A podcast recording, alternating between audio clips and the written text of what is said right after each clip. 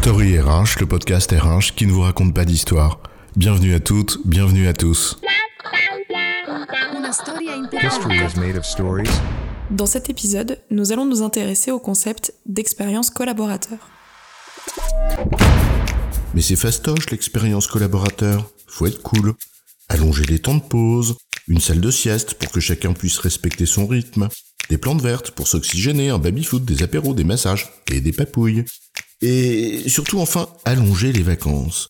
Parce que finalement, la meilleure expérience collaborateur, c'est encore celle où on ne travaille pas. Euh, chercher à améliorer l'expérience collaborateur, c'est pas faire de l'entreprise un club de vacances.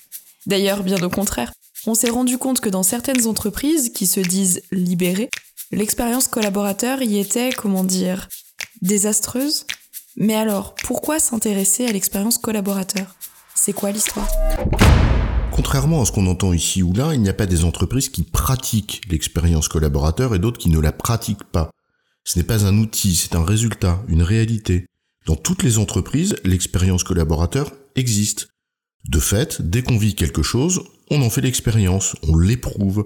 Et de cette expérience, on tire des enseignements, plus ou moins consciemment. Pour Wikipédia, l'expérience collaborateur, c'est l'ensemble des interactions et expériences vécues par un collaborateur au sein de l'entreprise, dans les moments clés de son parcours, comme dans son quotidien professionnel, de son recrutement à son départ.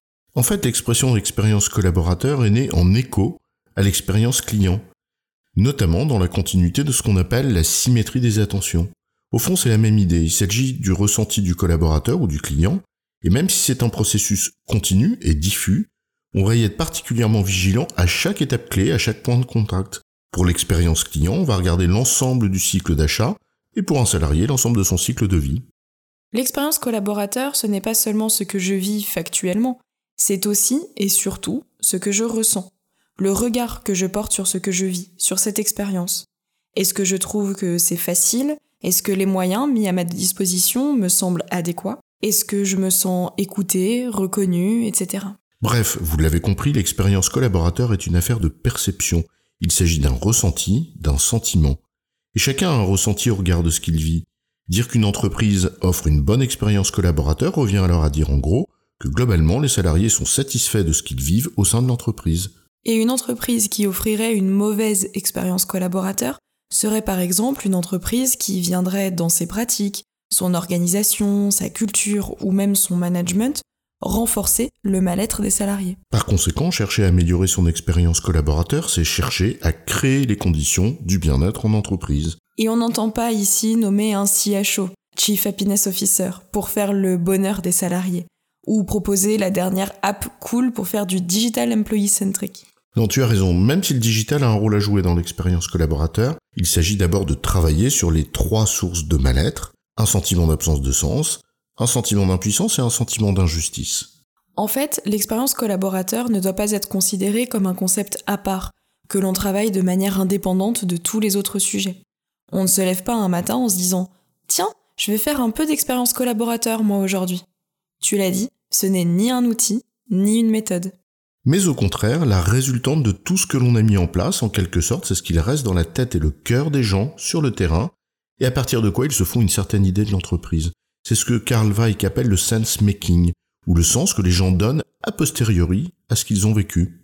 Et parfois en décalage, voire en contradiction avec le sense giving, notamment quand on se rend compte que ce qui reste de nos grands discours, de nos grandes communications, bah c'est pas grand chose.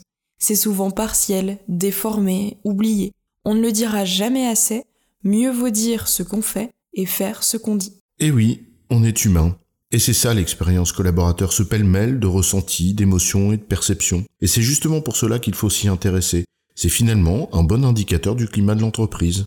S'y intéresser, c'est alors chercher à écouter les collaborateurs s'exprimer sur leur expérience, ce qu'ils vivent eux, avec une réelle empathie, sans préjuger ou même juger leurs réponses, et tenter d'en comprendre le sens qu'ils en déduisent. Cela permet notamment de savoir où l'on en est dans les transformations qu'on entreprend, comme Comment elles ont été perçues, reçues ou pas d'ailleurs dans nos dernières communications par exemple. En fait, l'expérience collaborateur est un indicateur.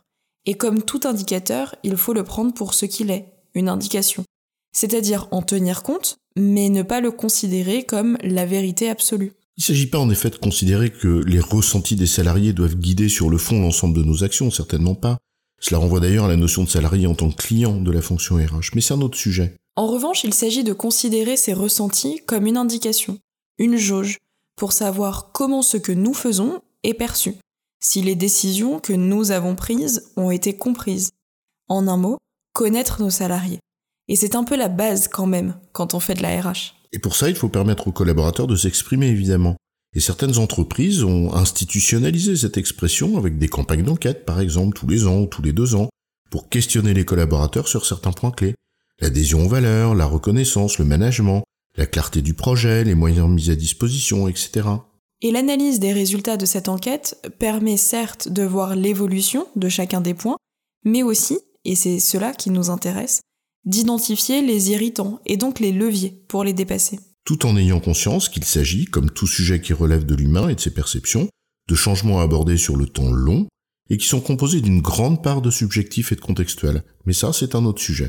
En résumé, l'expérience collaborateur, c'est l'ensemble des ressentis des salariés au regard de tout ce qu'ils vivent au sein de l'entreprise. S'y intéresser, c'est prêter une oreille attentive et empathique pour chercher à s'améliorer. J'ai bon chef? Oui, tu as bon, mais on va pas en faire toute une histoire.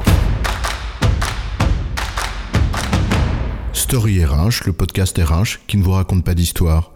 Retrouvez tous les épisodes sur storyrh.fr.